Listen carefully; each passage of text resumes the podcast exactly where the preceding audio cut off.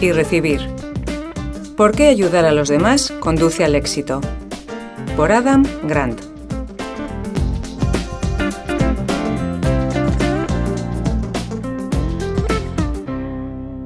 Según la sabiduría popular, la gente de éxito tiene tres cosas en común. Motivación, capacidad y oportunidad. Por lo tanto, quienes deseen alcanzar sus objetivos necesitarán una combinación de trabajo duro, talento y suerte. No obstante, hay un cuarto ingrediente cada vez más importante, que es la manera en la que los individuos abordan las relaciones con los demás. Esta cuarta característica, centrada en las relaciones, clasifica a las personas en tres tipologías, donante, receptor y equilibrador, y se basa en la mayor tendencia a dar o a recibir. No todas las personas reaccionan igual ante la elección de dar o recibir, por lo que se produce un abanico de combinaciones de reciprocidad entre las que cada uno elige. En uno de los extremos de todas estas combinaciones posibles se encuentran los receptores y en el otro los donantes. A los receptores les gusta obtener más de lo que reciben. Inclinan la reciprocidad a su favor y ponen sus intereses por delante de las necesidades de los demás.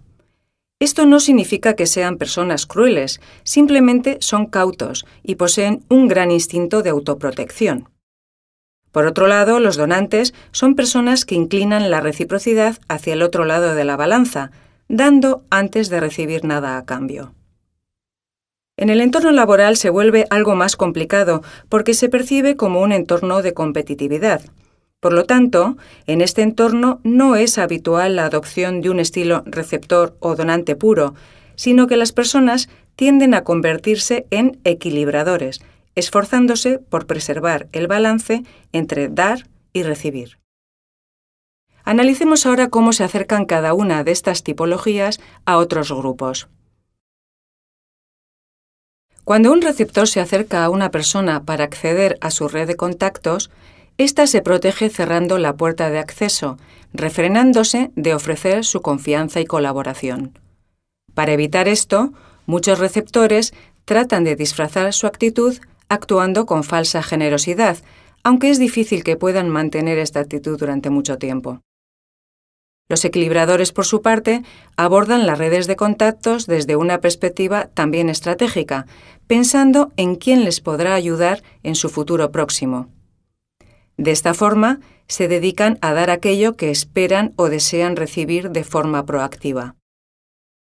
La diferencia entre receptores y equilibradores es que mientras estos últimos esperan obtener intercambios igualitarios, los receptores tienen como objetivo recibir lo máximo posible sin importar lo que llegue a los demás.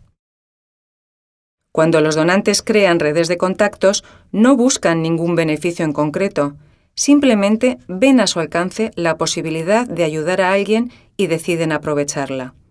Así, crean vínculos de confianza que la otra persona percibe como verdaderos. Los receptores tienden también a considerarse superiores y a distanciarse porque creen que depender en exceso de los demás los hace vulnerables y pueden verse superados. Sin embargo, los donantes rechazan la idea de que la interdependencia sea síntoma de debilidad. Al contrario, la entienden como una fortaleza, una manera de explotar las habilidades de un grupo de gente para obtener un bien mayor. Estos asumen las tareas pensando en el bien del grupo, que puede no coincidir con sus intereses personales al 100%. En lo referente a descubrir el talento en los demás, los estilos de reciprocidad conforman tanto la forma de abordar el tema como la efectividad. Hay personas que son capaces de detectar el talento con naturalidad, no suele ser este el caso de los receptores, porque al suponer que la mayoría de gente es receptora como ellos, tienen expectativas más bajas respecto al potencial de sus compañeros. Los equilibradores valoran la reciprocidad y cuando un compañero exhibe un potencial elevado, responden apoyándole. Pero el error del equilibrador reside en quedarse a la espera de vislumbrar los signos de un potencial elevado en lugar de anticiparse a ellos. Sin embargo, los donantes tienden a ver a todo el mundo brillante de entrada. Además, como se resisten a buscar el talento al creer que todos lo tienen, se centran en motivar su desarrollo. Esto hace que la otra persona se esfuerce y alcance mayor rendimiento, por lo que se puede concluir que un donante tiende a ser mejor mentor. Otro ámbito de análisis para diferenciar estas tres tipologías es el de la influencia. Los receptores se sienten atraídos hacia el dominio y sobresalen en ello. En contraste, los donantes se esfuerzan por influir, estableciendo el tono de la conversación y emitiendo señales verbales y no verbales para hacerse con su control. Como resultado, los donantes suelen tener más éxito a la hora de influir en los demás. Un aspecto importante a tener en cuenta es que el excesivo sacrificio puede hacer que los donantes se cansen y acaben siendo improductivos. Sin embargo, los donantes de éxito no están solo orientados hacia los demás, sino que también muestran interés por su propia persona. Se trata de dos motivaciones independientes, por lo que es posible tener ambas al mismo tiempo. Por su parte, los donantes altruistas son personas con un alto interés por los demás y un bajo interés por sí mismos. Donan tiempo y energía sin tener en cuenta sus propias necesidades y pagan un precio por ello. Por otro lado, los donantes de éxito están preocupados por beneficiar a los demás, pero tienen también objetivos ambiciosos para satisfacer sus objetivos personales.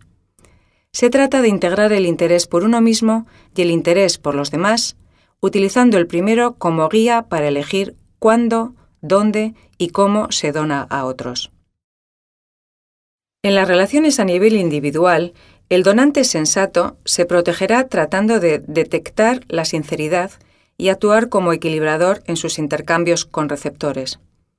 Pero en un entorno grupal, los donantes tienen otra manera de asegurarse de no ser explotados, que es conseguir que todos los integrantes del grupo actúen como donantes.